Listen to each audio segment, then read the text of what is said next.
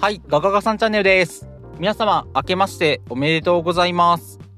今年も全日メインでお話ししていこうかなと思っております。で、全日本プロレス50周年イヤーですね。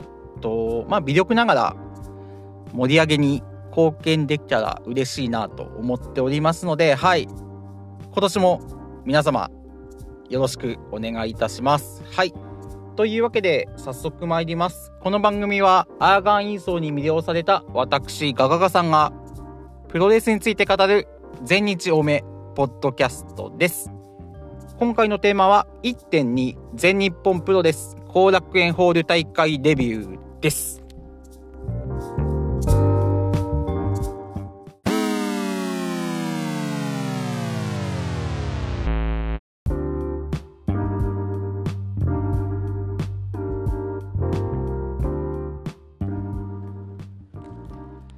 はい。じゃあまず試合前に福田社長と所属選手がリングに上がって新春の挨拶がありました。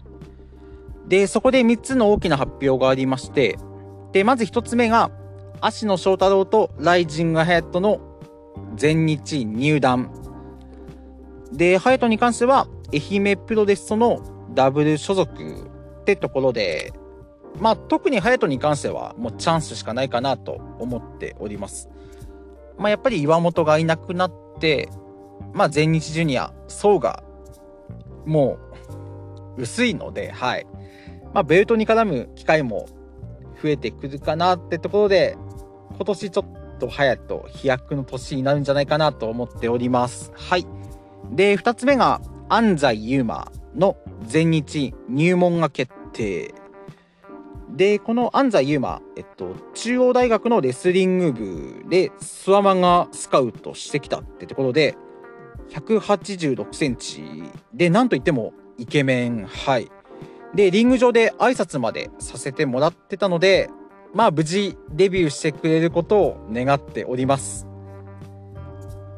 で、3つ目がビッグマッチ9.18日本武道館大会が決定いたしましたた。はい。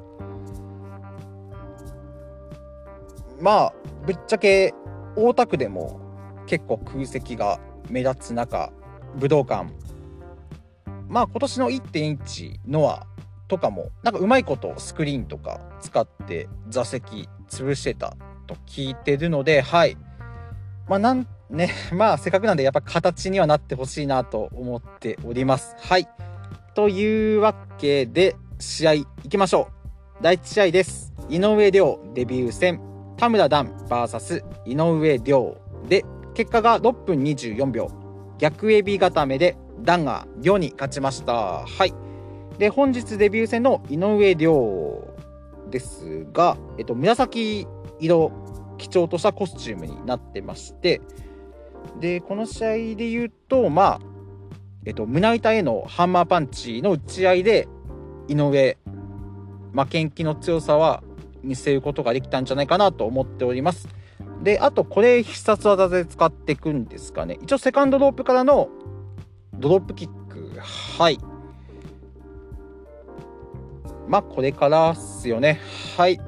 で次が第2試合です。タッグマッチ石川修司斉藤潤 VS ライジングハヤト斉藤麗。で結果が9分45秒。逆エビ固めで潤が0に勝ちました。はい。でまあ全日所属一発目の試合のハヤトなんですけどまあハヤト以外はみんなでかいっていうまあ全日ならではというかの洗礼というかはい。ちょっと頭よぎったんですけどでまあなんといってもこの試合は斎藤兄弟対決だったんじゃないかなと思っておりますでまずあの斎藤兄弟の顔面へのビンタの打ち合いはいいやもうめちゃくちゃ良かったですであとあのブレーンバスターをめぐる攻防も良くてえっと、レイが先に仕掛けたところを、ジュンが切り返してぶっこ抜いて投げるっていう。はい。まあ、この斎藤兄弟にかかれば、もうブレーンバスターの攻防も、はい、めちゃくちゃダイナミックに見せてくれますので、はい。いや、本当良かったっすね。はい。で、次が第3試合です。12タッグマッチ、アンディ・ウー、田村、ブラックめんそーれ、淵正信、大森隆夫、バーサス、立花誠吾、今井礼夢、バディアン・アッキー、植木嵩行、ヨシタツで、結果が7分15秒、アックスボンバーからの片エビ固めで、大森さんが立花に勝ちました。はい。で、まあ、そうっすね。ちょっと思うのがやっぱりアンディ・ウー、もうちょっといいカード組んでほしいなってところと、あと、そうっすね。そっか、植木が、あの、また拳銃を取り出して威嚇するっていうシーンがあったんですけど、で、そこで他の選手は、まあ、たじろくところを、淵さんが構わず、その 植木を殴りつけるところがちょっと受けました。はい。で、次が第4試合です。ワールドワイドジュニアスペシャル6人タッグマッチ、シーマ、田尻、スペルクレイジー、バーサス、イザナギ、武蔵、杉で、結果が10分1秒、パイラルボムからのエビ固めで、クレイジーが杉に勝ちました。はい。で、この試合、えっと、スペルクレイジーと杉の世界ジュニア前哨戦になっておりました。で、もともと、カズ林出る予定だったんですけど、カズの欠場によって、武蔵、まあ、道のプロレスのシングルチャンピオンですね、はい、が代打って形だったんですけど、まあ、その、まあ、シングルチャンピオンっていう名に恥じない、まあ、素晴らしい選手で、あの、まあ、タジーとのマッチアップで、まあ、グラウンドもしっかりできるってところと、あとトルニージョ、はい、めちゃくちゃ良かったです。で、あとは杉ですね、はい。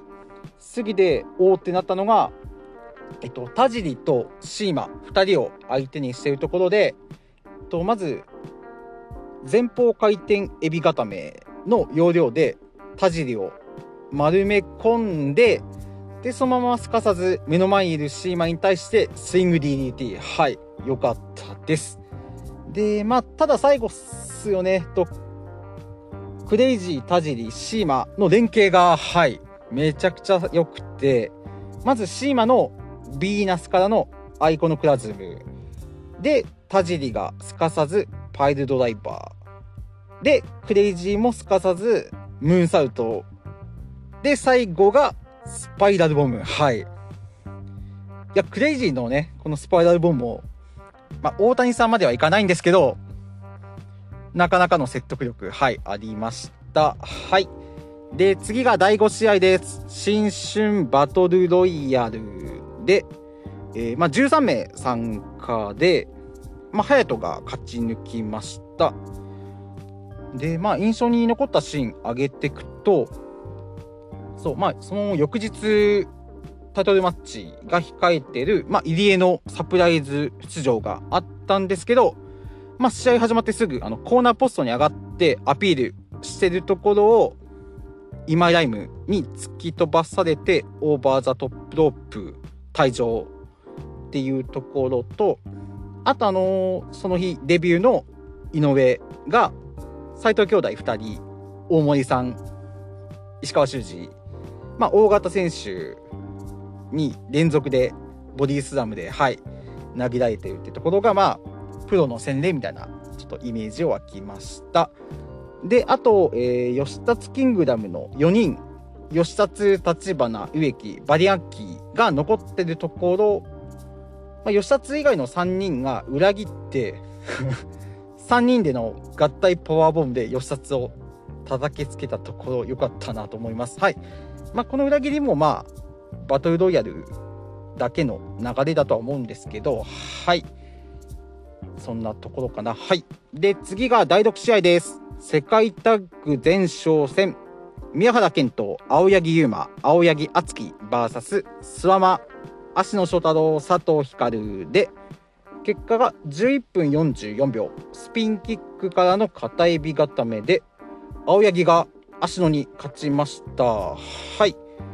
で、まあ、このスピンキックで KO っていう形で、まあ、私が全日見出してからこのスピンキックがフィニッシュになることはなかったのでちょっと新鮮に移ったのと今年これ押していくのかなって思いました。でまあ世界タッグの前哨戦だったんですけど意外と響いたのが敦貴とスワマのマッチアップ。はい。であの敦貴のコーナーからのドロップキックに対してまあ、スワマ食らうんですけど全く動じないあのシーンが最高だったなと思います。はい。で次がセミファイナルですね。と6人タッグマッチ。アブドラ小林伊藤隆二関本大輔 VS 土井浩二熊嵐。本田隆起ですでまずこのカード本当は、えっと、ジェイク対小林の三冠戦いや決まってたんですけどいや本当見たかった でそのカード決まってたんですけどジェイクの負けが欠場によって流れてはいこの6人タッグマッチに変わりました。で、まあ、小林が全日ファンのために、まあ、伊藤、関本を連れてきましたよっていう流れですね。はい。で、あともう一つ注目なのが、トータルエクリプス入りを直訴した本田隆起一発目の試合で、で、まず、えっと、大日勢が入場しました。で、全員が大日魂の T シャツ着てて、で、あと、レフェリーが日韓さんだったんですよね。はい。で、まあ、やっぱ伊藤と日韓さんが同じリングに上がってることがかなりエモいなと思って見てました。で、次、えっと、トータルエクリプスの入場で、で、ホンダなんですけど、えっと、髪色をシルバーに変えまして、で、コスチュームもまあ、黒パンは変わらないんですけど、そのパンツに、えっと、大森北斗、北斗のコスチュームみたいな、牙なんですかね。牙みたいなデザインが入っておりました。で、試合で言うと、まあ、ホンダも新規一点、トータルエクリプスってことで、まあ、小林のブルーロープを逆に使った、まあ、ラフファイトも少し見せてましたね。はい。まあ、ただやっぱり対戦相手、伊藤隆二がいたせいで、その、ホンダのラフファイトもちょっと薄まっちゃったかなと思います。本当、まあ、伊藤に関しては、市内攻撃とか、パイプ椅子を投げるとか、はい。いや、もう、ラフファイトで言うと、やっぱり伊藤が全部持っていったなって印象です。で、あと、土井対関本のマッチアップ良かったっすね。はい。ライアットの打ち合いが特に見応えがあって、で、ブレンバスター対決攻防は土井が、はい、制してくれました。で、あと他にも伊藤と関本の合体技、あの、伊藤が熊嵐に対して、なだれ式ブレンバスターの構えに入ったところを、関本が伊藤の股の間に潜り込んでパワーボム、はい、ぶち込むっていう。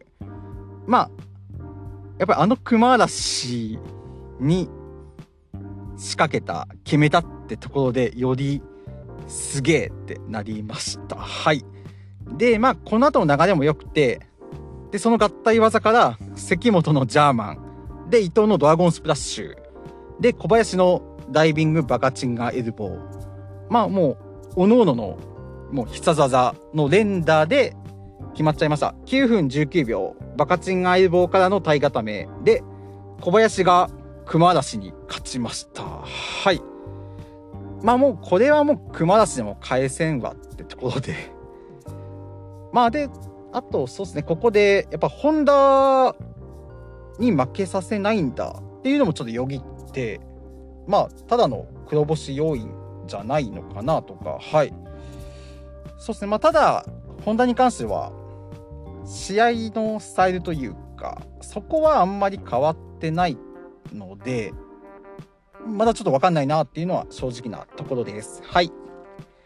で、次がメインです。アジアタック選手権試合。チャンピオン、ティーホーク、エドリンダマン VS チャレンジャー、児玉祐介、大森北斗です。で、結果が14分40秒。